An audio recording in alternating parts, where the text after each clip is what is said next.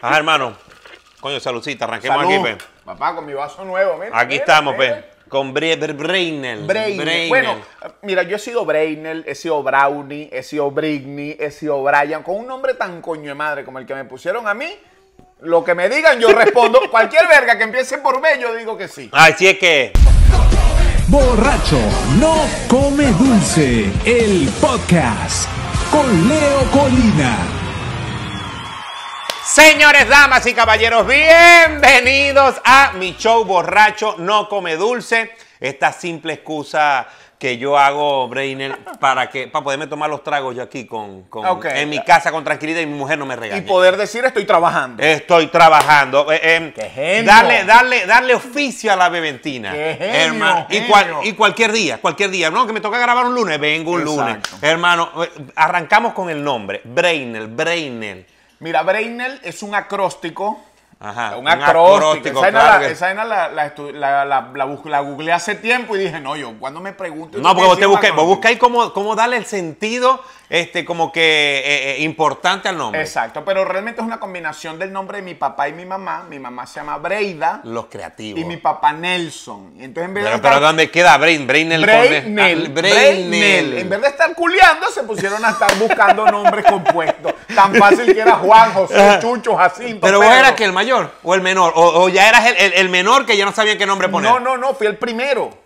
Fui El primero. Ah, porque están emocionados. Entonces, ay, sí, vamos a ponerle un nombre bello. Brainel. Coño, porque Brainel sonaría rechísimo. Claro, Si sí. estuviera seguido de un apellido como Brainel McIntosh. Schwarzenegger. ¿Eh? Eso, McIntosh. Brainel Braxton. no, Brainel- pero Zambrano, marico, que suena con acordeón en el fondo. Yo imagino que hace, que, ¿cómo, cómo verá el, el- eh, cuando entras aquí a, a los Estados Unidos? verás si el pasaporte dice Brainel hace, y Zambrano. Zambra- ¡Zambrano! Y se pregunta, oye, Zambrano. Sí, marico. ¿Eh? Pero Sam- bueno, es, pero- es- es algo con lo que tengo que vivir, aunque la Titi desplazó ese nombre. Eso es lo que te iba a preguntar. Todo el mundo, eh, yo sabía que me lo ibas a preguntar y por eso te lo respondí. No, te antes. adelantaste, te adelantaste. No, yo- porque yo hice una producción, unas preguntas. Tú no te imaginas lo que yo he hecho. Esto, esto es algo. Bueno, tengo una, una chuleta aquí con mi equipo de producción que está aquí. Ustedes no lo ven, aquí hay tres camarógrafos, No, dos no un esto es Venevisión. luminito. Ah. bueno, cuando era Venevisión. Cuando, Ah. era, cuando era la Benevisión buena. Si nos Sí. ponemos a hablar, bueno, podemos, ahorita comentamos, pero Brainel, Brainel, y en el colegio, ¿cómo te, cómo te sentías vos con ese Brainel? Mm, no, se lo aprendían, al final se lo aprendían. Y ya en bachillerato me empezaron a decir Bray. Bray. Bray. Ay, eras como te sentías, ese Bray es como, como, como de los Bastard Boys. O sea, era como Sí, un Bray. Bray, ¿Ah? Bray, Bray. Bray. Hey, Bray. Y en la universidad eh, me empezaron, o sea, lo- los primeros días, Brainel, y coño, eso es muy jodido. Yo le digo, mi segundo nombre es Gerardo. Gerardo. Y todos mis amigos de la universidad me conocen como Gerardo. Me Vos- quedé Gerardo. Vos tenés una confusión de, de- de nombres en tu vida, hermano. En un banco te puede llamar siete personas distintos. ¿ah? Totalmente. Brainel. ¿qué pasó? Titi, Gerardo. Tal cual, tal cual. que- o sea, que un cheque te lo pueden hacer. ¿Te han hecho una vez un cheque Titi Zambrano? No me han hecho cheques, pero me hicieron una vez un boleto de avión. Pero, Un productor. La Titi. La Titi. La Titi Zambrano. ¿Y cómo Y yo explicaste? decía, este malparido no puede entender que la Titi es un personaje. No, pero yo me imagino, yo no, yo no, yo no me imagino, y con lo odioso que son. Que los counters, Los counters, porque no había una cosa más odiosa. Yo me pregunto, ¿qué coño escribía en el counter? ¿Vos tenías- Eh, sí. Y tú le preguntabas y no te volteaban a ver. Ah, Como que estaban haciendo los trabajos de la universidad. En Maiquetía, uno se sentía como si te fueran a pedir la visa. Por suerte esa vez me atendió una chama súper simpática y me dijo, pero qué loco, ¿cómo te van a poner esto? ¡Qué barbaridad! tranquilo, dale". Y me dejó ir sin problema. Bueno, te fijáis. Bueno, Bueno. yo te voy a decir una cosa. Yo en Maiquetía hice muchas trampas. De hecho, mi esposa y yo viajamos una vez con un pasaje del Che Gaetano. Del Che Gaetano. Sí. Pero con, con el pasaje de la esposa también, o No, no, un no, solo no. pasaje los no, dos. No, no, Eh, estaba, o sea, era un vuelo donde íbamos Gaetano, iba yo, iba otra persona. Y Gaetano como que decidió irse por tierra. Y yo me la llevé a ella, yo como conocía a los del counter, le dije, mira, no, vale, dámelo, dame los dos boletos, el de Gaetano y el mío, que Gaetano está allá. ¡Ra! Ah, y como era automático, te tocó la puerta que Y cuatro cuando abajo. pasamos por la puerta, entregámoslo, entregámoslo, y Gaetano se llama Gaetano Rullero, la tipa vio, de, no te pedían ni la cédula para comprobar, y pasamos y voló con el, con el boleto de Gaetano. Te fijáis, te fijáis. Vos sí que yo tengo un cuento así. Con Pipo. Vos sabés que en, Maiquetía, la gente que, que voló para Maiquetía, que, que voló, cuando te cambiaban el vuelo, cuando la- uno veía que la cosa estaba mal en, en la aerolínea, era cuando te cambiaban el vuelo, que La era puerta. la puerta 4, la 4 y la 5, que, Que era eran las de abajo, Que eran las de abajo. Y uno decía, ya esto está atrasado. Ya esto, esto se va a atrasar. Porque además la puerta 4 y 5, para los que no lo conocen, está en la parte de abajo, pero además tú sabes que cuando bajas ahí no te vas a montar directo en el avión. No, vas Tienes que montarte un autobús, que el autobús te lleva hasta el avión. Sí, sí, y a, a veces hasta el autobús se pierde. Y todo eso es un desastre, ¿no? Esa, esa puerta ya, ya la cosa es calamidad. Bueno, entonces, este, Brainer, eh, practiqué. Mira, Brainer, llegamos ahí, por supuesto, el vuelo de nosotros era a las 5 de la tarde. Y nosotros llegamos, y a lo que llegamos a las, a las 3 de la tarde, el vuelo de la 1 ya estaba atrasado. Nah. Para las 5 o 6. Bueno, llegamos ahí, nos ponemos con nuestro ticket desesperado por ir para Maracaibo. En esa época empieza ya uno no sabe qué hacer, ya no se había caminado Tomaiquetía, Claro. uno había revisado la tienda Ferrari, que ¿quién, quién compró en la tienda Ferrari? ¿Vos compraste Sí. algo en la tienda no, Ferrari? jamás. Jamás. Además que me parecía que las gorras eran imitación. todo, todo, todo era chimbo, llavero, un- una tienda Ferrari. Además, qué chimbo que uno tenga un Corsa con un llavero Ferrari, ¿sabes? O sea, Sí. qué marginal. Eso Porque uno te es marginal, pero uno tiene límites Sí, también. eso, eso me pasó a mí una vez. Bueno, ya empiezo, a- empiezo a, a volverme loco con los... Y una vez yo tenía un palio en Maracaibo. Yo vine para Nueva York. Y vine con unos amigos, con mi hermano, y nos fuimos para el barrio chino y nos metimos en la, en la cosa de, de, de lo, de, la- de las imitaciones. Ajá. Y viene mi hermano, no se me olvida que mi hermano me dijo, Leo, te com-". había un Rolex, 100 dólares, bonito, el Rolex con todo diamante. Y le digo, "Me- te lo compro. Y digo, ¿qué voy a hacer yo con ese Rolex Maracaibo con un palio? Por Claro. Dios. Me dice, vender Rolex y comprarte un Mercedes, por Dios. Claro, es una cuestión de lógica, es una Claro. cuestión de criterio. Tú sabes que yo hubo una época en que vendía blue jeans, vendía pantalones. Ah, vos sí bien vendedor. También. Entonces, yo me acuerdo que yo mandé a hacer, eh, habían imitaciones de De La, la Levi. Levi, la Levi era la mala, porque era más... Y los hacían en Ureña, en San Crist en Táchira. Y yo me fui una vez para allá con un pantalón original diésel y le dije Ah, a la señora, claro, yo quiero que me haga estos diésel, que eran carísimos. Sí. Y la señora me hizo unos diésel y yo los empecé a vender. Y yo me acuerdo que yo decía, hermano, si usted se pone una camisa original, Sí. Armani, Calvin Klein, y usted se lanza su pantalón imitación, diésel, la pasa. gente va a creer que el pantalón es pasa. original. Claro, lo que no puedes es cargar un pantalón diésel con una franela toda chimba de Trotamundos o de los Leones del Caracas toda desteñida, porque entonces no va a pasar. ¿me Sí, sí, Una sí. cuestión, claro. Hay, que, hay, que, hay que pegarlo. Pero como te estaba contando, llego a Maiquetía. Ajá. La puerta 4, nos metemos y la puerta 4 se ponía la gente a acumular con un desespero porque estaba la gente, la cola de los que estaban atrasados, gente sentada en el piso. Que además nunca he entendido por qué la gente se desespera en montarse en el avión, eh, llamado a la puerta 4 y salen corriendo si cada puesto está asignado. No, pero, ah, pero había, momentos, había momentos que sí, que había gente que sentía que te tocaba parado. Había gente que llegaba y te tocaba En el una señal autobús. en el autobús. Bueno, ey, agarra y me paro, me pongo yo en la cola con Pipo y le preguntamos, le decimos, este, disculpe, ¿este es el vuelo cuál? Este es el vuelo de la una. Y yo le digo, Pipo, estamos, estamos mal, si nosotros tenemos el vuelo a las cinco. Y me dice, quédate quieto en la cola. Y yo sí veo que el tipo empieza automáticamente, porque empezó tique, rompía, tique, rompía, tique, rompía, vamos pasando. Tocó Pipo y hace tique, rompe. Y en el momento iba automático, el momento que me tocaba a mí se le cae un ticket y él se para y perdió lo, lo automático. Y a lo que le doy el ticket hace, hermano, esto es a las 5. Y a lo que me mira así, me mira así, me mira y dice, ya va. Yo acabo de dejar pasar al gordo, este es el de mermelada. Y Pipo estaba sentado en el bus ya para arrancar. lo fueron a buscar y lo devolvieron. Si no hubiera, son los momentos que uno dice, malparía fama, no joda. Si yo fuera Pedro Pérez, paso esa mierda. Hubiera pasado y hubiera Ahora, ahora, si, si el tipo no se da cuenta que tú eres Leo Mermelada y aquel es, porque además Pipo no puede pasar desapercibido hubiera- nunca, No, yo hubiera pegado el grito. lo hace que va, lo bajen también. Sí, yo, por Dios, porque ¿para qué Dios estará ahí? Revisen los tickets. Aquel gordo también está Porque uno así, uno no Claro, se puede quedar. uno no se puede Uno quedar. es una mierda. sí. Uno, uno tiene que ser uno para uno y todos para todos. todo, sí, yo estoy de acuerdo con eso. Ajá, mire, ¿y cómo te fue con esa, ya cómo te fue con esa tienda de, de- de productos este, que no era ni chino, era ure, urechino? Marico, mira, eso tiene, Ureño. Una, eso tiene una historia recha, ¿viste? Te voy a contar. Yo era taxista. Yo era taxista antes de vender pantalones. Ti, ni, ni, ni, ni, ni, ni.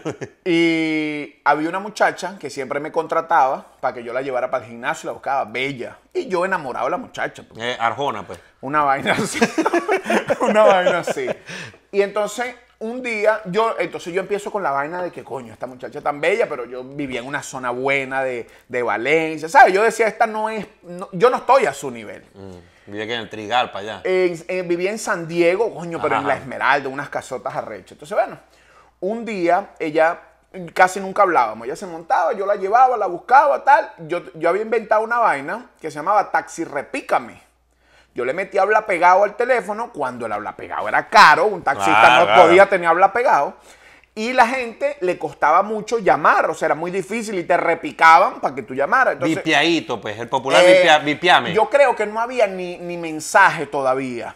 Entonces, ¿qué No, pasaba? el mensaje era como chimbo. Uno escribía, ahí escribe, ¿quién me vas a escribir? Es correcto. Entonces, ¿qué pasa? Si tú necesitabas mi servicio, tú me repicabas y yo te llamaba. Coño, qué bueno, buen servicio. Dígame, hermano. Leo, Vos, entonces- vos- vos- si te- vos- vos hubieras podido inventar Uber. Se- se- yo creo que lo inventé, pero no le puse cariño, ¿vale? No le puse cariño. Bueno, así es uno, así es uno. lo cierto es que, lo cierto es que entonces empecé a hacer como una comunidad de, de- de gente que necesitaba mi servicio, al punto que ya yo dejé de recoger gente en la calle. Yo todo era, Ah, me repicaron. VIP. VIP. VIP. Bueno, tú nunca, nunca tuviste rayecito de... No. Eh, 45 rotativa. El Sí. trigal, 25. Estoy recogiendo guaramitos. ¡Emma! No pero, te pero tú escucho. te sabes las claves, Guaramito Ah, bien, los niños. Que además, que además esa vaina de las claves en número era demasiado estúpida y que por- aquí voy con un señor que carga una camisa 4-4. Coño, 4-4, ¿vale? Eh. Pues roja.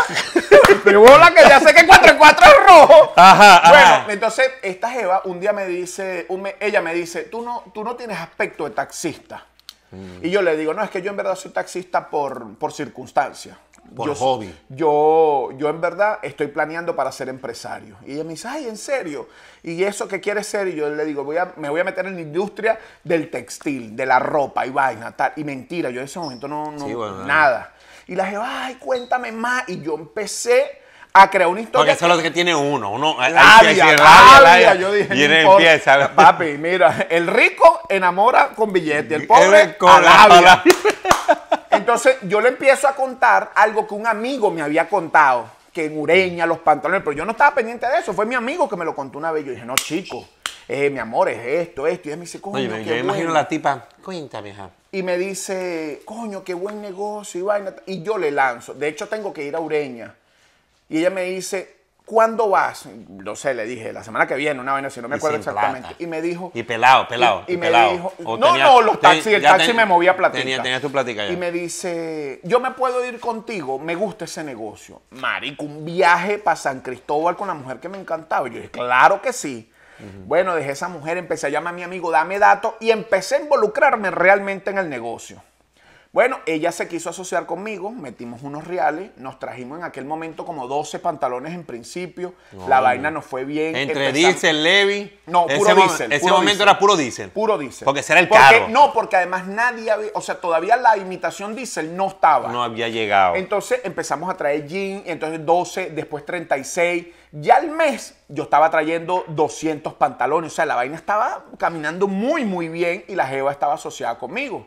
¿Y cómo iba la jevita? Bien. Bien. La bien. cosa, ¿cómo iba la relación? No, eh, eh, o sea, nosotros en el viaje tuvimos lo nuestro y vaina y tal, Ah, pero ella bueno, me dijo, pues ella nosotros dijo- no somos novios. Ajá. Somos socios. Coño, está socios con eh, sexo. eh, está bien. Soc- socio. Socio. Socio. Marico. Y ella me decía, no, no gastemos el capital, reinvirtamos. Las empresas grandes se hacen así. Así claro que, que- sí, claro que sí. Un día se desapareció la jeva y se llevó la plata, se llevó los blue jeans y me dejó sin nada. ¿Serio? Te lo juro. Hay que mujer cuenta. Marico, Y yo cuento esto siempre en las Y redes y le y digo ella- a ella que si anda por ahí, mándame dos blue jeans por lo menos. coño, pues sí, qué barbaridad, me dejó qué- mamando y loco. ¿oíste? ¿Ah? Qué barbaridad. No, no, este, este, este cuento a mí, me- a mí sí me dio tristeza. Porque ella manejaba el dinero coño, yo ya le tenía confianza, ¿verdad? Entonces, a mí lo que más me duele es que yo no sé si ella tenía sexo conmigo porque le gustaba o porque era parte del plan. No, robarme. no era parte del plan. Era parte Coño, del no me hagas sentir mal, Era dime parte que me quería, Era parte no, del plan. Era parte del plan. ¿Cómo te, di- cómo te digo? ¿Cómo te digo que eso no? Sí, sí. Que era parte del plan, te quitó los cobres, mal hermano. paría, marico. ¿Qué- Blue qué? jeans, plata, todo. Ajá, y no te quedaron ni, ni, ni, ni, los. O sea, habían gasticos huevones que uno agarraba de ahí, pero ella siempre me decía, no gastes, reinvirtamos, la empresa está ¿Cuánto creciendo. tiempo fue eso? Marico, no sé, como tres meses, huevón. Pero, pero la venta de los jeans creció muy rápido. O sea, un momento creo que pedíamos 1800 pantalones, huevón. Sí. O sea, saca la cuenta, pantalón ahorita, ponle que lo compráramos, no sé, en, Yo en tengo, una 10 vecina, dólares, huevón. yo tengo una vecina que me explicó que desde, desde hace años arrancó, que jodió un huevón. y pero ella aquí. Mira, y que- vamos, vamos.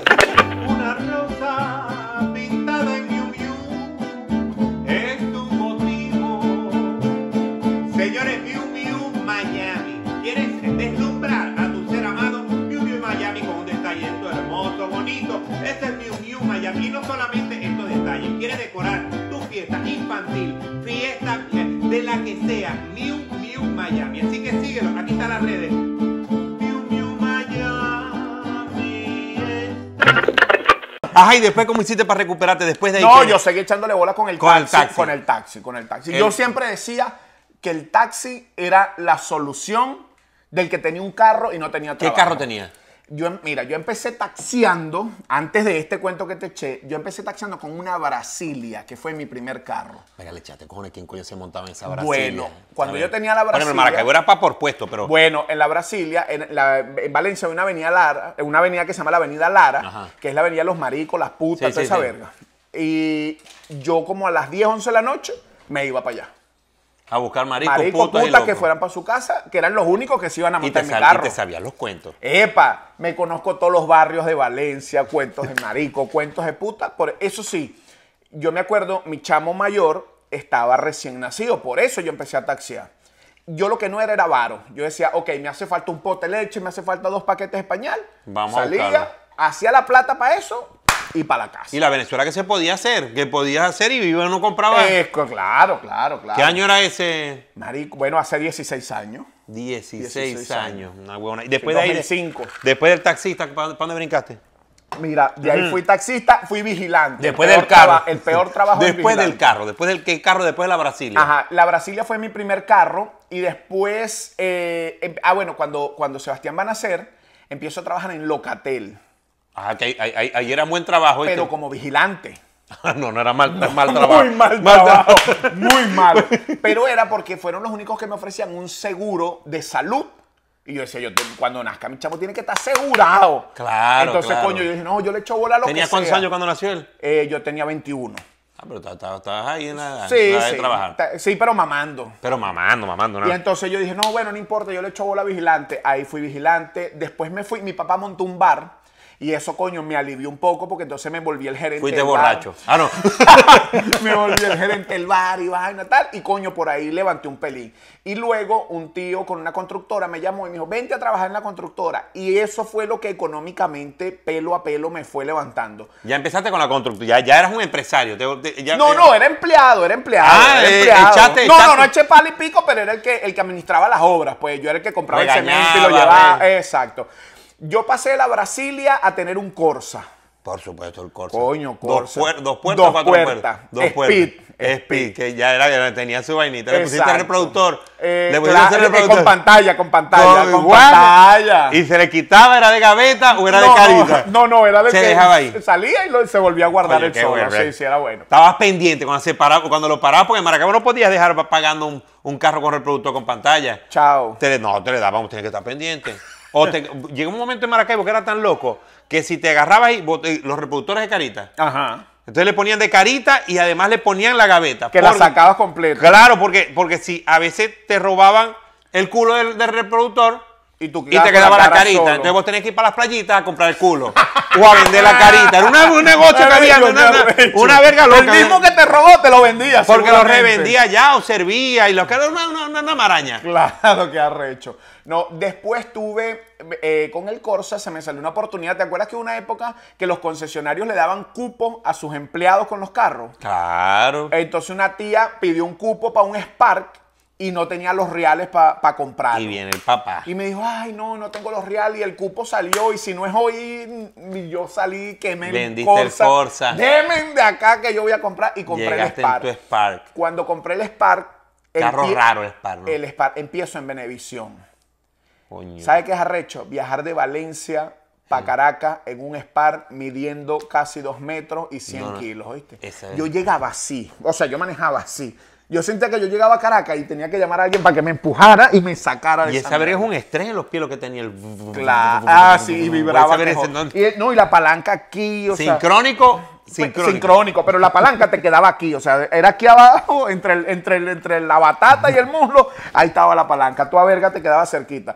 De pinga cuando salías con un culo. Ah, no, porque con ya culo. estaba aquí. No, pero, pero con un culo, así este hilo más incómodo del mundo. Con un culo uno iba. Yo no sé cómo uno hacía con un culo. Uno con un culo venía aquí hacia al lado. Carro sincrónico. Mano aquí. Ah. Cambio con las rodillas. Y a veces manejaba codo metiendo manos. Una verga recho, qué recho. Ey, más, con una- ese calambre y no te importaba. Y si, si es una jeva que nunca le habías agarrado nada y le llevabas la mano aquí, Con la tú no la querías soltar. Iba a meter cambio y con esta. O no el, jodas, o el pero esta mano segundado, el carro.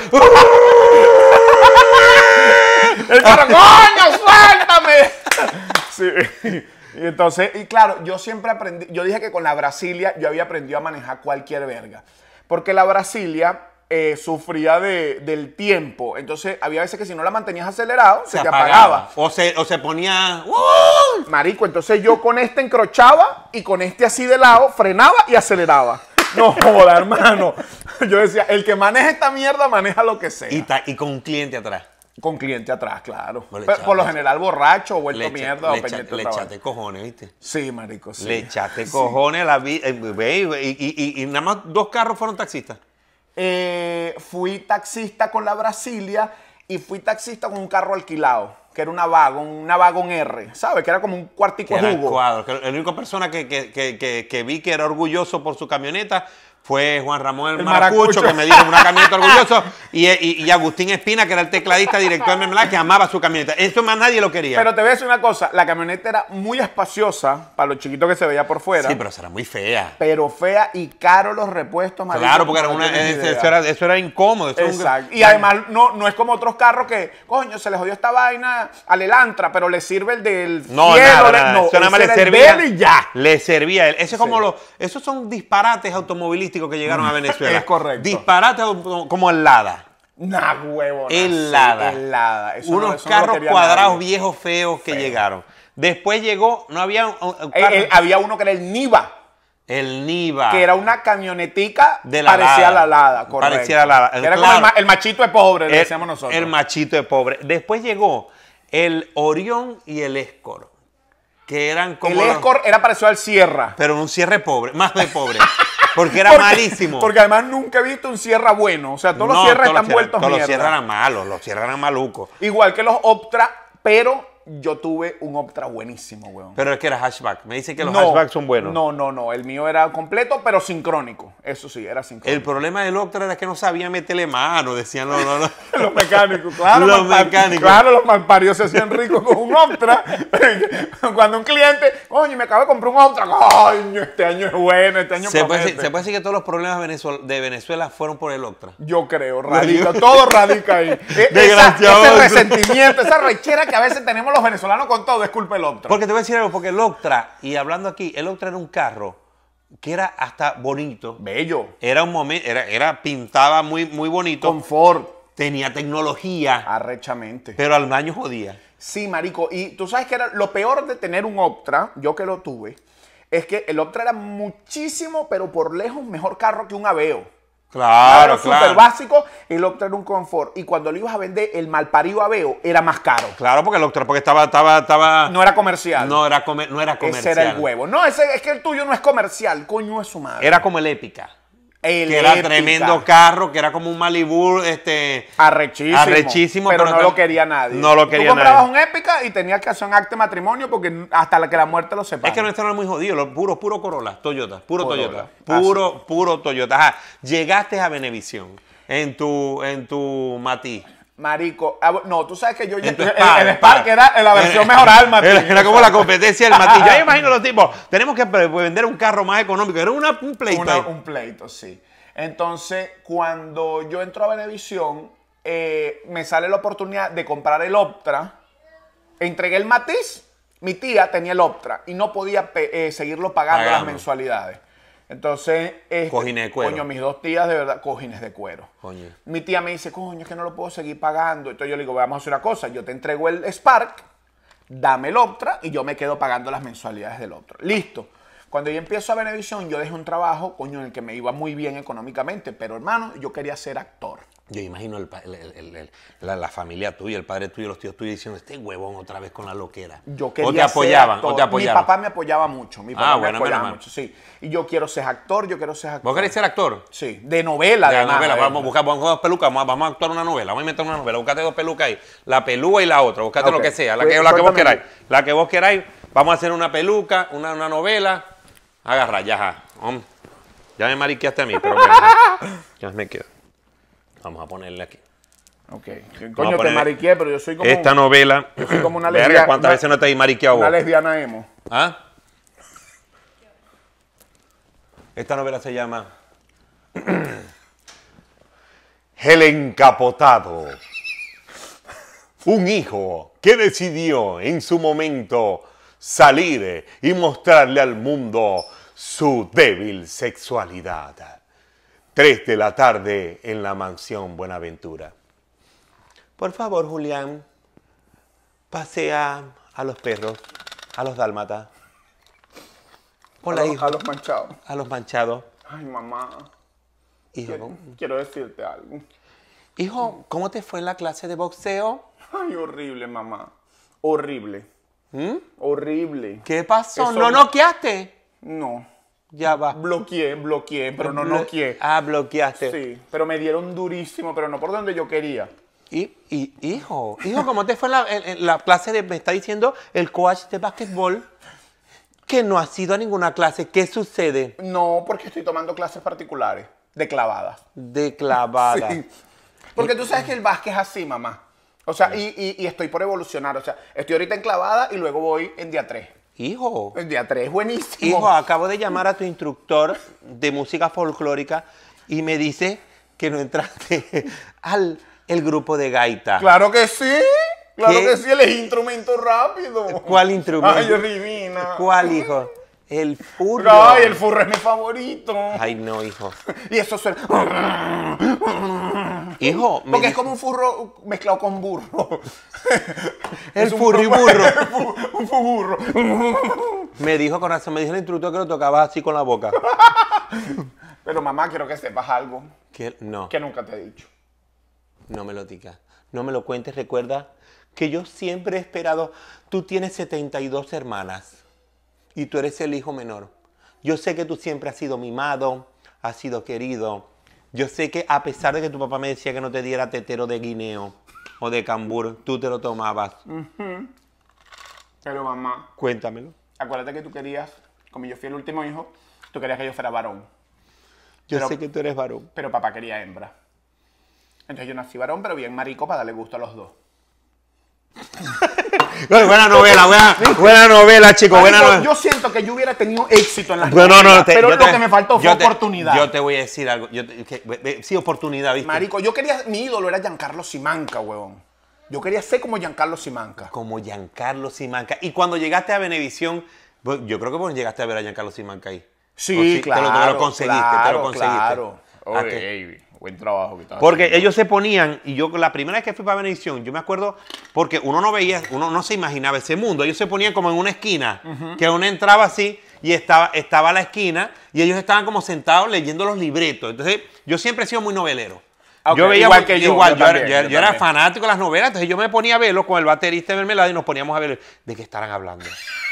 De la escena. Entonces ellos se ponían como que a conversar, Sí. a, a conversar de la, de, de la novela. O sea, a, a pasar el libreto, pues. Entonces cuando llegaste esa primera vez a Venevisión, Mira, cuando yo llegué la primera vez. ¿llegaste eh, a qué? A, a- portada. No, no, mentira. Mi primera vez en Venevisión fue en un reality que hacía Sábado Sensacional que se llamaba El Supercómico Sensacional, Ah. que es donde gana Juan Carlos Adrianza, que en paz descanse. Ajá. Ahí conozco a Honorio, conozco a Juan Ramón. Ese fue mi primer contacto con Venevisión. De hecho, yo había hecho antes un casting público que habían hecho de animadores buscando al 12 Corazones, que gana Que Alex gane Goncalves. Alex Goncalves, Alex Goncalves. Y yo en ese... En ese Yo creo, yo te, yo te voy a decir algo. Yo creo que hubiera. Disculpa, amigo mío, pero estás mejor.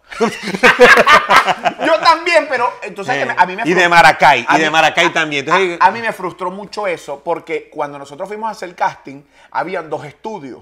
Uno arrechísimo con corazones, verga, tal, y el otro era un mueble ahí gris. Ajá. Y, Ale entonces le- algunos lo venía pasaban para allá. Ale algunos- venía no, palanqueado. no, pero algunos para allá, unos para acá, unos para allá. Marico, y cuando a mí me pasan para este, yo decía, esa cámara no debe tener ni, ni pila esa mierda. A ver, habla. Exacto. Entonces había un filtro ya. A los bonitos blanquitos para allá. Sí, a los negritos feitos para acá. Y yo me sentí, yo dije, el coño es su madre. Ya vos sentiste, ya vos por dentro decía, coño la madre, yo tengo que irme por los chistes. Cuando sale el reality de la comedia, mi mamá me dice, mira, hijo, tú eres buenísimo contando chistes, mete. Y Dios yo, no, en esa mío. mierda lo que quieren es puro carajito bonito, que no sé qué verga, qué tal. Para ver, para ver si me hacen operación colchón con los chistes y me toca un gordo.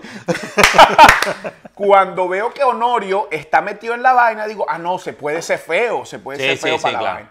Y en el tercer llamado voy y quedo. Quedaste ahí. Y entonces poco a poco, yo decía, bueno, ¿Qué chiste echaste? marico, me no me acuerdo mucho los que eché, pero me acuerdo con el que me descalificaron. Porque te voy a decir, eso es muy difícil. Por ejemplo, yo, yo no soy muy echador de chistes, porque yo tengo un problema que tengo la memoria corta. Entonces, eh, soy un echador, no soy echador de chistes, pero soy cómico, hago trato de. Entonces, una vez yo llegué a portada y me dicen, Leo, coño, tú, coño, tú eres que echa un chiste.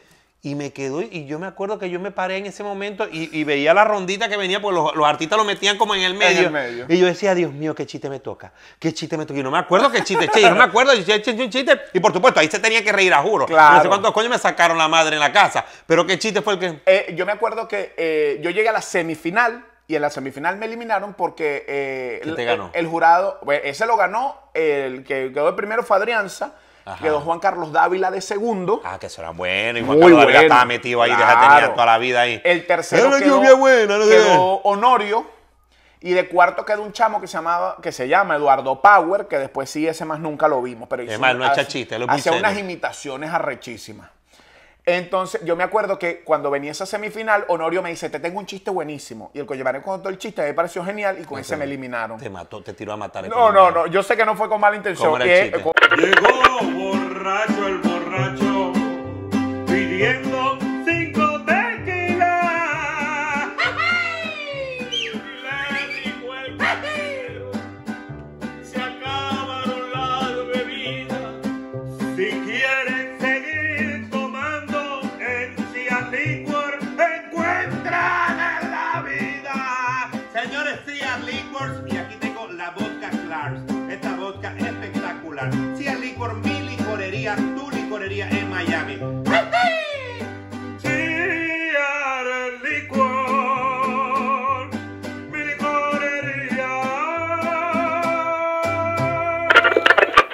Coño, un tipo que va para una fiesta y no tiene zapatos, pues. Y le dice, al, le dice al hermano, coño, hermano, tú siempre tienes zapatos bonitos, unos zapatos para la fiesta. Y me dice, no, no, tú eres muy descuidado, yo cuido mucho mis zapatos, tú- mis zapatos son zapatos caros y el único zapato de fiesta que tengo es un zapato carísimo. Coño, hermano, pero soy tu hermano. Tipo, bueno, tanto que le jaló bola que le dijo, bueno, te lo voy a prestar. Coño, pero me los cuidas, por favor. Cuando aquel tipo se pone esos zapatos, unos bichos de patente, y se va para su fiesta, ta, y se da cuenta que en el, en el zapato se reflejaban las pantaletas de las carajas que andaban en Sí, vestido. claro. Y el carajo empieza entonces de picaflor. Mira, mi amor, ven acá. Si yo te adivino el color de las pantaletas tuyas, tú me das un besito. ¡Ay, no puede ser, padre! Y en efecto, el tipo bailando y... Tiene las pantaletas blancas. ¡Sí! Un besito y vaina. Coño, tal. qué- Y la otra, venga, mi amor, yo te adivino. Sí, dale. Tiene las pantaletas amarillas con florecitas. Un besito. y el tipo, coño, con toda esa jeva. Y vio una coño de madre y dijo, ah, sí, vamos a ver si es verdad. Y se fue para el baño y se quitó las pantaletas. Mi amor, si yo te adivino el color de las pantaletas, me das un besito, dale pues. Y empezaron a bailar y el tipo, ¡juá! Y nada. Coño, y limpiaba el zapato. Vamos otra vez, ¡ay! Otra vueltica y ¡juá! Coño, el tipo, ah, vamos a dar otra vuelta, mi amor, ra, ra, ¡juá! Dice, coño, mi amor, júrame que tú no cargas pantaleta, porque si esa raja que yo le hice al zapato es verdad, mi hermano me coñacea. Cuando yo eh, conté ese chiste, Y quedó cu, cu, cu, cu, cu. eh, no, se rieron, pero la beba roja... me ¿Era el jurado? Era el jurado. ¿Quién era dijo- el jurado? Era Wilmer Ramírez, la beba roja y Nelly Pujols. Imagínate. Me dijo, no, no, muy grosero, muy grosero ese chiste, muy pasado. Eliminado. Y yo ya le. No, pero no, no es tan grosero. Me No, yo lo puedo hacer mejor. La raja no. Sí. Este se me ensució, se manchó. Marico, yo qué- quería alegar, pero que va afuera. Chico, qué triste, qué tristeza la tuya. Ah, Sí. pero quedaste y después de ahí te llaman para portada. No, después de ahí, Seguiste metiendo papeles. yo me. No, yo me devolví para Valencia. Te fuiste para la construcción. Porque el hijo mío estaba por nacer. Y dije, no, hermano, yo no puedo estar pendiente de chiste y huevona. Yo tengo que hacer billete porque viene un carajito en camino. Y me dediqué a mi vaina. Años después, Juan Ramón y Honorio se juntan conmigo para hacer un programa de chistes de radio en Valencia. Y nos fue brutal. Portadas llama Honorio para los chistes de portada. Para los chistes de Y portada. Honorio le dice, coño, estoy con Juan Ramón y Breiner haciendo chistes. L- Portada los productores eran los mismos que produjeron aquella vez sábado. Y sabían, ah, dijeron, Coño, ah, claro. coño, Y me arrastraron. Coño, ve- ve que venga Juan Ramón, el del chiste de la raja, verga, ajá, tráelo. Le dijeron, no, ese le, le hacemos al huevón y lo sacamos. queremos, que, queremos que venga, pero sin el chiste la raja otra vez. Y bueno, entonces ahí arranqué otra vez en portada. Ay, me pasó, a mí me pasó una vez una vaina con un chiste. Yo echaba un chiste que era, supuestamente, que era un mocho. Yo me metía la mano aquí y el mocho que estaba miando. Entonces estaba miando el mocho y llegaba un tipo al, al- al baño y decía, hermano, ¿qué pasó, hermano? ¿Tenéis vuelto cambio para billete 100? Y agarraba el mocho y que se metía la mano. Yo me metía la mano por aquí por, y me sacaba así como miando. Y me sacaba, y el, y el mocho agarraba y se volteaba. ¿De cuánto lo queréis? ¿De 5, de 3, de 2? Entonces era un chiste, ese era el chiste mío. Y una vez fui por una casa y empezó yo a echar chistes. Me acuerdo de una casa de un gran amigo mío, Leo Terandino, y la casa tenía dos pisos. Entonces la sala era en el medio. Me pongo a echar el chiste así en el medio y el papá se le ocurrió asomarse. Y a lo que veo, bueno, bueno, esta vulgaridad es en mi casa. Y yo, no- y yo ¡ah! hasta ahí, esta fue la última vez que eché ese chiste, Coño, tan es bueno que- que, era. es que Y- hay- porque uno le va metiendo picor al chiste. Claro, pero hay chistes que yo digo que son chistes que solamente se cuentan entre amigos. Hay uno que a mí me encanta, que es un marico que está en un bar y llegan dos tipos y empiezan a hablar de sus perros. No, tú sabes que yo tengo un dálmata, dálmata puro, manchas negras, pero las manchas son ovaladas todas. pero- Coño, vale, qué bien. Y el marico se acerca y le dice, ay señor, ustedes me van a disculpar, pero estoy escuchando que tienen perros y eso. Yo también tengo un perro, pero el perro mío mama huevo. ¿Cómo es la vaina? Sí, el perro mío mama huevo. No da, no. No puede ser. Claro que sí. Bueno, para que ustedes se vean, el perro mío mama huevo. No, no, nunca hemos visto esa vaina. Bueno, si queremos para la casa le muestro el perro mío, Fifi, para que vean. Coño, vamos, y él se va con uno de los tipos para la casa y van a llegar a la casa. Siéntense aquí, señor. Fifi. Y llega. Bueno, bájese el pantalón, pues. Eh, Aquí, sí, sí, para que Fifi le pueda mamar el huevo, porque. Ay, como muestro. Bueno, el tipo se va al pantalón. Fifi, mámale el huevo, señor. Y el perro. Ay, eh, Fifi, Fifi, mámale el huevo, señor. Ay, Fifi, ay, Fifi, vale. Mámale el huevo, señor. Ay, Fifi, última vez que te muestro cómo es. es un chiste que es muy fuerte. Muy marico. fuerte, ahorita está en la O sea, beba roja. Wilmer. y me empujón. Ya sabía que el nunca. Bloquear este canal, bloquear este canal de YouTube. No, No, contrario, fu- suscríbanse, suscríbanse. Chiste- Chistes fuertes, chistes fuertes, pero son chistes. Sí, pero son chistes que yo jamás contaría en un show. No, no, no. Yo jamás podría contarlo, mucho menos en un programa de televisión o algo como esto. Quizá el internet nos ha dado la oportunidad de esto. De, De contar lo que nos dé la puta gana y ¿Te la ha, tocado, gente... te ha tocado en show. Yo vi, yo vi tu show antes de venir para Maracaibo. Yo tuve la oportunidad de ver, no me acuerdo, lo, lo, lo vi en, en- en Maracaibo. Estabas vos, que hablaba el show de la fritic, de, de las tajadas, la cosa de Ajá, esa cosa. correcto. Pero, ¿te ha tocado una vez que preparáis algo para el show, un, un- un- un- una, un chiste, una cosa, y a lo que lo tirás en el show, sentí que, que vos dijiste, voy a matar a la gente con esto, y sentí, cu, cu, cu, Por supuesto, cu, cu, y uno por por dentro, ¿ah? Claro, claro, y me ha pasado muchas veces. Y no, muchas saben, y no saben que para el cómico, porque uno, ajá, llega un momento que uno siente como ese vacío por dentro, él te lo dije, empiezan los angelitos, él la cagaste, él, toda la cosa interna, pero uno tiene ya está que está montado ahí a jalar lo que sea. Es correcto. Igual que, marico, o sea, me ha pasado muchas veces. O sea, uno, en, en mi rutina yo tengo como cuatro o cinco chistes que yo sé que son jonrones. Sí, sí, ya, ya, tenés que tirarlo. Entonces a veces voy, voy, y la gente no levanta, no levanta, no levanta, y no, vamos con un jonrón, ¡paja! y lo tira. Cuando tú tiras ese jonrón y falla, marico, dices, este show se fue a la mierda. Ahí se va. O sea, esto no hay manera de levantar. Si no se rieron con este, no hay manera de Y levantarlo. Así te queden dos minutos de show. Son, duran seis horas. Son, las, son, son los dos minutos más estresantes de la vida. Sí, Claro. eso es muy duro. Esa sonrisa sí. Tú sabes que yo, yo, a mí no me gustaba hacer fiestas privadas por eso. Ahora, de, cuando me contratan para fiestas privadas, exijo algunas cosas. O sea, por ejemplo, cuando me decían, no, te contratamos y eres una sorpresa para el cumpleañero, ya no lo acepto. ¿Por Porque qué? a veces el cumpleañero ni sabe quién coño soy yo. Ah, ¿Me entiendes? O a lo mejor, tía. o a lo mejor eh, exacto, una tía que ve portada y dice, ay, no, este, yo le voy a llevar esta vaina a mi sobrino. Y el tipo homofóbico. Ah, una vaina así, ¿me entiendes? Una vez fui a hacer un show un 31 de diciembre Coño, en una fiesta y cuando llegué eran puros árabes. Y la mitad solo hablaban en árabe. O sea, más o menos entendía. Ay, qué qué horrible, huevón, qué horrible. Lo único que yo, mientras hacía el show, yo decía, acuérdate cuánto estás cobrando. Ah, bueno, sí, Acuérdate cuánto estás cobrando, marico. Era lo único que yo decía, ¿viste? Y 31 de diciembre. Por qué- eso sé que, coño, cobré ¿Qué? mucha plata porque para moverme un 31 de diciembre porque estoy cobrando. Qué momento tan difícil eso, ¿eh? No, marico, yo decía, no, la, Pero esta decilo, plata decilo, no verga, si, si, van, si voy a hacer un privado, va- lleguen marihuaneados todos. Con eso se ríen. Exacto. No, no, yo siempre digo, mira, eh, cuéntenle a todo el mundo que voy a estar yo, que va a haber un show de comedia, para que la gente ya esté como preparada preparada, y prevenida. preparada. Sí, porque además, dígame, cuando te contratas gente de billete, es así como que, ah, bueno, miren el payaso caro que contraté, ¿me entiendes? Entonces eso es feo. Es chimbo, Es chimbo. Uno se siente, por más que por más que te estén pagando un dineral. Sí, uno- no, no, el ego. Yo la uno, devuelvo. El, el, el, el- el auto. no, yo me lo calo, yo me lo calo, pero con dolor, pero con dolor. Sí, entonces las fiestas privadas tienen ese tema. Sí, sí, sí. Siempre Ah, jodido. Y a veces siempre hay alguien que son. hay- bueno, eh, son cosas de fiesta privada. Ajá. El primer chiste de portada que echaste, cuando te dijeron, abre el micrófono, pues. Coño, Ese no, no me acuerdo, marico, de verdad. De hecho, hay un chiste crucial en mi carrera y no me acuerdo qué chiste es, que fue cuando me transformé en la Titi, porque yo no planifiqué ser la Titi. O sea, vos, eras Brainer. Yo era Brainer el valenciano, porque tú sabes que yo admiro mucho el, el regionalismo del zuliano, de ustedes lo- los zulianos, ¿sabes? Ese amor por lo suyo. Yo veo que el zuliano, sale un cantante zuliano, no Y lo joda, apoya, y el apoya. Zulia lo apoya. Y a mí esa vaina me parece fantástico, admirable. Entonces yo decía, coño, los valencianos Mariqueaste a los valencianos con la verga de la Titi. tenemos que ser así. Y yo arranqué siendo Brainer el valenciano, no joda, orgulloso de ser de Valencia.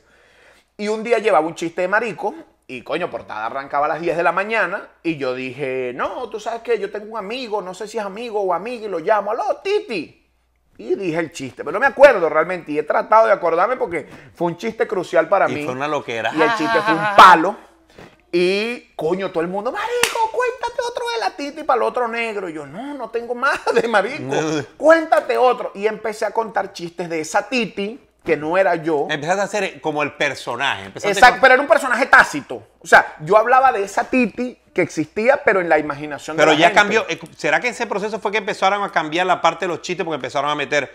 Era, era Juan Ramón el Maracuyo. Empezaron como que a darle características al, team ese que estaba Eso, ahí. eso nació luego de la Titi. Yo, eh, yo no quería ser la Titi porque además los Fabu estaban demasiado de moda. Entonces, ¿sabes? Era como, ah, este va a ser marico porque aquello le está yendo bien de marico. De ¿Sabes? moda. Yo no el quería. marico mañanero, pues. Exacto. Entonces, sin embargo, eh, uno de los productores de portada me dijo, papi, yo tengo muchos años haciendo televisión y yo sé lo que gusta y la Titi gusta.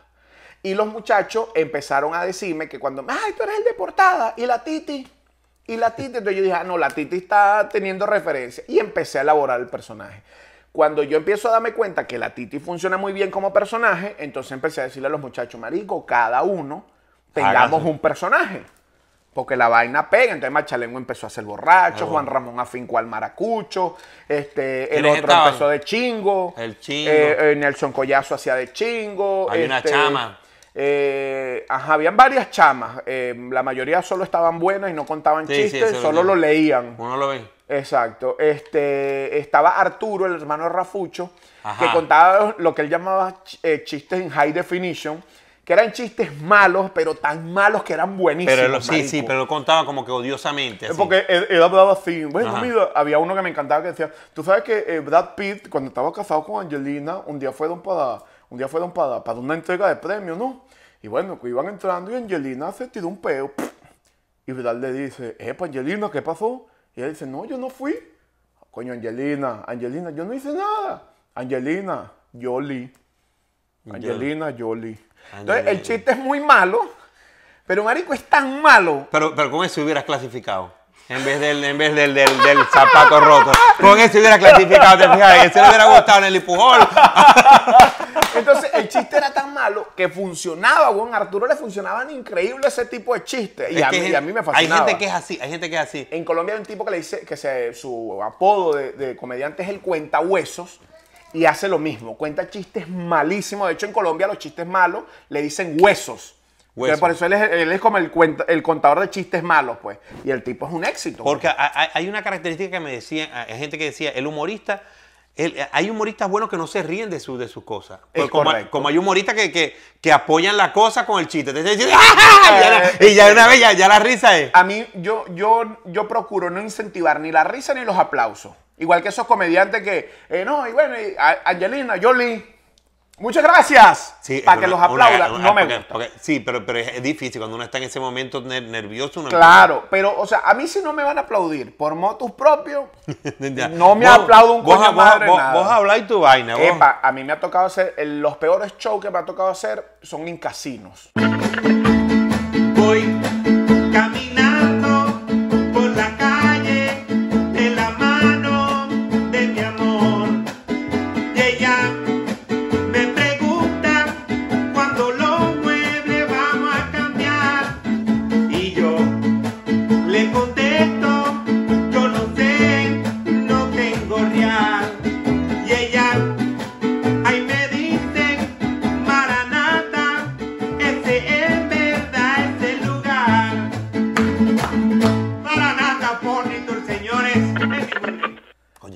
Arrecho porque la gente está pendiente. de su mierda. Entonces un día me contratan tres días seguidos, huevón.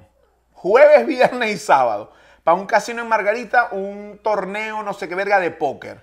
¿Quién coño se iba a preocupar si había un comediante? Y los coños y vos. Bueno, esto una vez, Nadie me paró bola. vos soltando ahí yo hablando. como, como ensayando.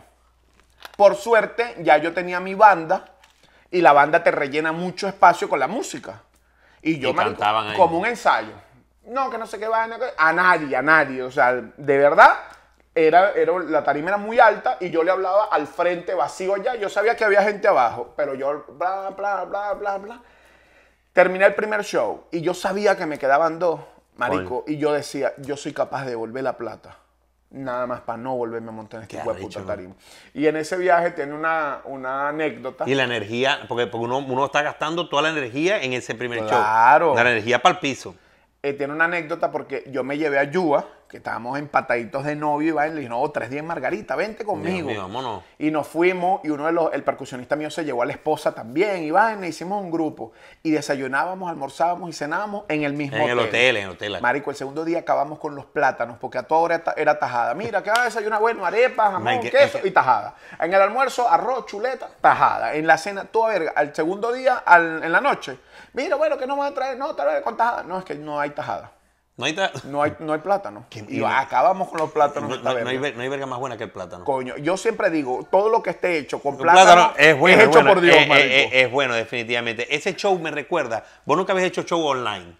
Sí, en la nueva, en la, en la nueva, en la nueva Qué era. feo, qué feo. Ahí me, show, ahí no me tocó hacerlo así, con, con, nada más estaban cuatro personas y era como yo me imagino como el casino. Yo miraba así en una pantalla y uno hacer humor porque, eh, eh, por ejemplo, la- mi, mi versión, pues yo soy cantante, cantar, Claro. canto mi canción y No yo me fui. Yo, yo puedo ponerme aquí a cantar y canté. Como cuando haces un videoclip, A dale, a dale. Pero humor necesitas la retroalimentación. o buscar el cabezón que uno vio, meterse Es con el cabezón, correcto. el orejón, el del bigote, ese, ese, ¿ah? Es así, es así. Coño, ahorita que dijiste el cabezón, cuando yo era carajito, uno de los sobrenombres... eh, ¿Era cabezón? Marico, y me decían cabeza parroquia. ¿Por qué? O sea, ¿sabes? Como, como decir, la parroquia... Entera en la cabeza. Ajá, marico. Y sí me arrechaba esa Ahí me llamaban, ahí me llamaban este sancocho.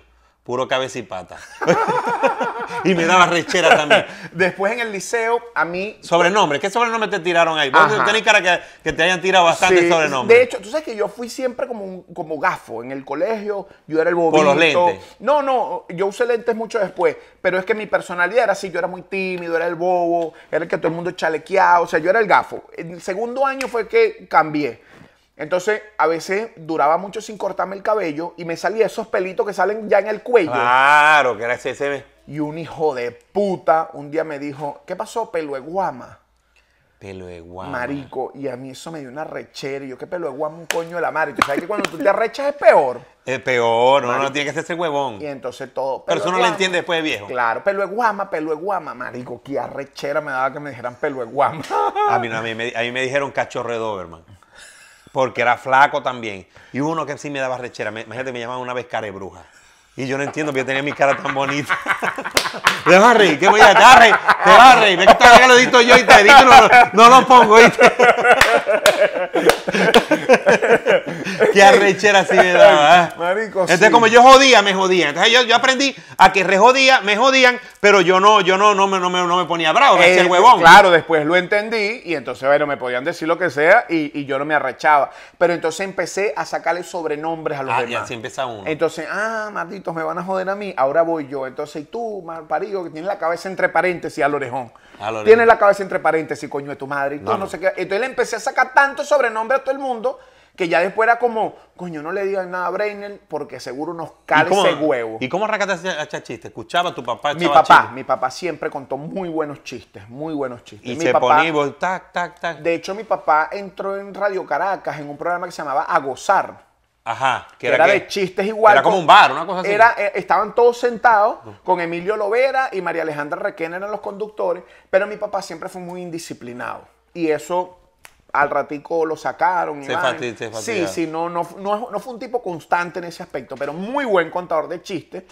Y yo me acuerdo que cuando yo estaba carajito lo escuchaba, todo el mundo era alrededor de él contando chistes y yo aprendí y dije, no, ya va, perdón, pero los chistes son lo que te salgan la pata del barro y yo quiero contar chistes. pues, es que cuando vaya, ¿y cuál es el chiste? Eh, Después tenés que tener un chiste que es el chiste tuyo guardado, la, la, la joyita de Sí, la te- vida. tengo dos, tengo dos, tengo dos. Eh, tengo uno que es el típico chiste de televisión. Me invitan por una entrevista en televisión, no sé qué, porque no es grosero y es hasta lindo. Es- es ¿Cuál un- es, cuál es? Un tipo que está en una panadería haciendo sus panes y llega un ratoncito. Dice, señor, ¿qué pasó? ¿Tiene quesito? No, no hay queso. Esta vez no es una panadería, estamos haciendo es pan, pan. Gracias. Y se va el ratón, el tipo sigue haciendo su pan. vaina, Vuelve el ratón. Señor, ¿qué? ¿Tiene quesito? Coño, que no vale. Aquí se hace pan, pan, no hay queso. Gracias. Se va el ratón. Vuelve el ratito. Señor, coño, ¿qué? Tiene quesito. Coño, que no vale, no joda. Y si me vuelves a preguntar esa mierda, voy a agarrar dos clavos y te clavo en la pared. Gracias. Y se va el ratón otra vez. Al rato vuelve. Señor, coño, no puede ser. ¿Qué? ¿Tiene clavos? ¡No! ¿Y quesito? Entonces, ese es como mi chiste siempre para televisión. El chiste de televisión, un chiste. Exacto. Ese sí le gustó a, a, a Wilmer Ramírez, a con ese. A la beba, A la beba y a- y a- Sí, no hay raja, no hay raja. Ay, ay, qué tierno. Y mi, y mi chiste Pero hay gente que dijo, chiste animalista. se metió con los ratones, Se metió con los inferiores. Y mi chiste favorito es un tipo que está en un edificio y está enamorado, enamorado de su vecina de la parte de arriba. Una tipa divina, vaina, tal. Cada vez que se monta en el ascensor con la mujer, va con el marido, pero el tipo fantasea con la tipa. Y se da cuenta que Como está- vos con la que te tapó. el tipo se da cuenta que están mamando, coño, que está muy bueno y todo, pero están pelando bola. Y un día en el ascensor se atreve y le dice, disculpe vecino, eh, sé que están pasando por una situación económica dura y bueno, quería hacerle una propuesta pues para ayudarlo. ¿ajá qué? Usted sabe que a mí su esposa me parece una mujer bellísima, me parece que sus senos son espectaculares. Yo le quiero ofrecer 500 dólares si usted me deja que yo le mame una teta a su esposa. Nah, huevona, el tipo se ¿quién coño te crees tú? No jodas, que no sé qué. No, no. Rechera. Disculpe, pues, es una propuesta nada más. Cada quien se va para su casa y al día siguiente el tipo recibe una llamada. Ajá, diga, vecino. ¿Sí?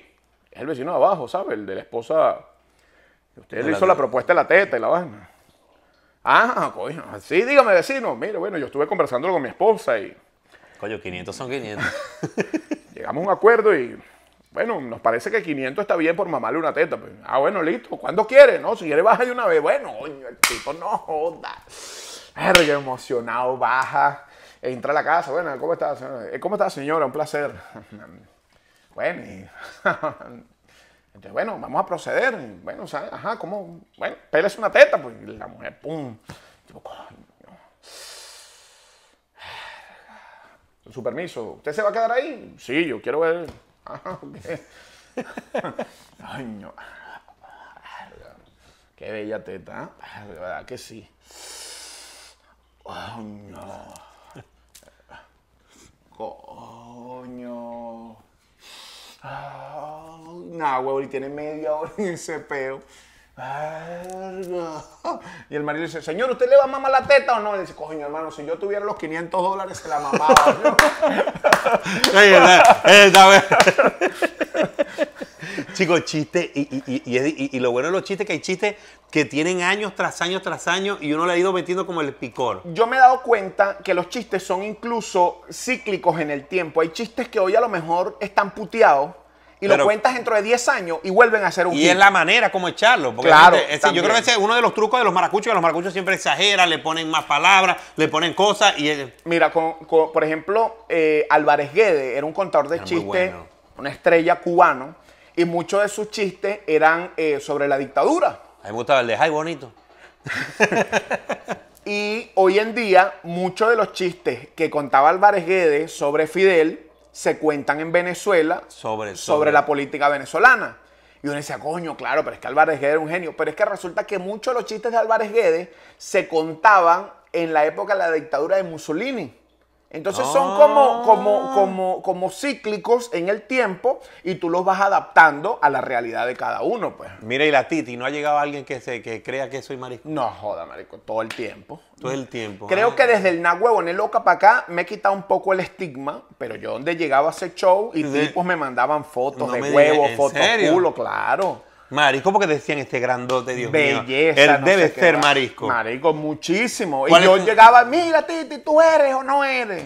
Ay, ¿cuál- yo, no. cuáles, ¿Cuáles son lo, lo- lo que uno tiene que hacer para mariquearse? Para mariquearse. Ah, yo, yo no, yo no hago muy bien. de- yo hago de marisco, pero me falta como un toque. Bueno, mira, Como hay- un deje. hay una- o sea, yo hay- hacer de mujer, pero de marisco no lo, no lo hago. Bueno, hay una característica fundamental que todo marico debe tener. Tienes que chuparte por dentro esta parte. Eh, eh, ya eres marico, ¿eh? Así. Eso te hace marico. ¿no? Este es mariquera. Exacto. ¿Ves? Tú te chupas esto y eres. mm, Ya te mariqueas. Es más, trata de ponerte serio con aspecto de hombre y con esto chupado aquí. ¿Ves? Te ves marico. Te ves marico. Eso es Me fundamental. marisco, ya soy. La- la- las manos sueltas, libres. O sea, eso. Que, que- caiga para adelante o para Muñeca, atrás. Eh, muñeca tumbada para adelante, para adelante o para atrás. Así. Y, y cierto, cierto. La este, la este. Yo siempre, te- ahí sí me mariqueo, porque yo te- como tengo la lengua como larga el frenillo, yo siempre he ceciado. Esa, el neceser. El neceser. El neceser de ¿Cómo se Berenice. dice bufanda? Es, es bufanda, esto. El neceser de Berenice. El neceser. Fíjate que los venezolanos, por ejemplo, para decir palabras como durazno, cambiamos la Z por una J. Durazno. ¿Ves? Uno dice durazno. Pero el marisco no. El marico dice durazno. Durazno. ¿Ves? Eh, uno lo acentúa. Durazno. Lo acentúa, durazno. Y con eso, con eso, con eso no hay, además que te han tirado fotos mariscos que se arrechan. Disculpen, o gay que se arrechan. Que Eh, se ponen molestos. No me gusta el show. eh, a mí sí. no me parece que nosotros no somos así. Sí, y tú sabes que lo más arrecho, una vez me dijo un tipo, no, que tú este, estigmatizas a los homosexuales, no todos somos así. Yo le digo, tienes razón, no todos son así, es verdad. Pero hay maricos así, ¿verdad? Sí, ah, ok. Entonces, ¿por qué Ok. tú le vas a quitar el derecho a esos maricos que yo los represente dentro de la comedia? Está Porque, bien. como yo digo, la comedia siempre representa diferentes sectores de la sociedad. Ojo, y no es una burla, porque Para nada, respeto. Para nada. Sí, yo, he hecho, yo he hecho show en discotecas gay. Y los maricos felices, weón. Cla- Que ellos son los primeros que se dan cuenta que uno no es marico. Claro, porque ellos, sí saben. saben. Oye, ellos son como los vampiros. ¿Cómo ellos, es? tienen, ellos tienen, saben quién es. ¿Quiénes- quiénes son de Aunque yo he visto marisco equivocarse. ¿Ah? Sí, entonces ellos se dan cuenta. Porque también hay el marico que sabe que tú no eres marico, pero pretende que caiga. Porque a mí me han atacado los maricos Sí, yo- también. una- ah, porque hay unos que dicen que si son como, son como que se ponen y dicen, yo lo cambio. Es Yo correcto. ese lo cambio, lo es volteo. correcto, es correcto, es correcto. Yo me acuerdo, yo tenía un pana gay que un día se equivocó conmigo, estábamos hablando, pues sabes, yo puedo estar hablando contigo y jodiente, y yo te pongo la mano aquí, ¿qué pasó? y tú sabes que es de hombre, Sí, sí. pero, él, no- pero él me pasó la mano Le pasó el maricómetro. y yo sabía que no era de amigo, pues. Marico, era mi pana y yo no lo, no lo, o sea, mi intención no era joderlo. No lo reconociste. Pero, como el marico, Doberman. Sí, sí, verga, verga. Con esto se lo puse en el pecho.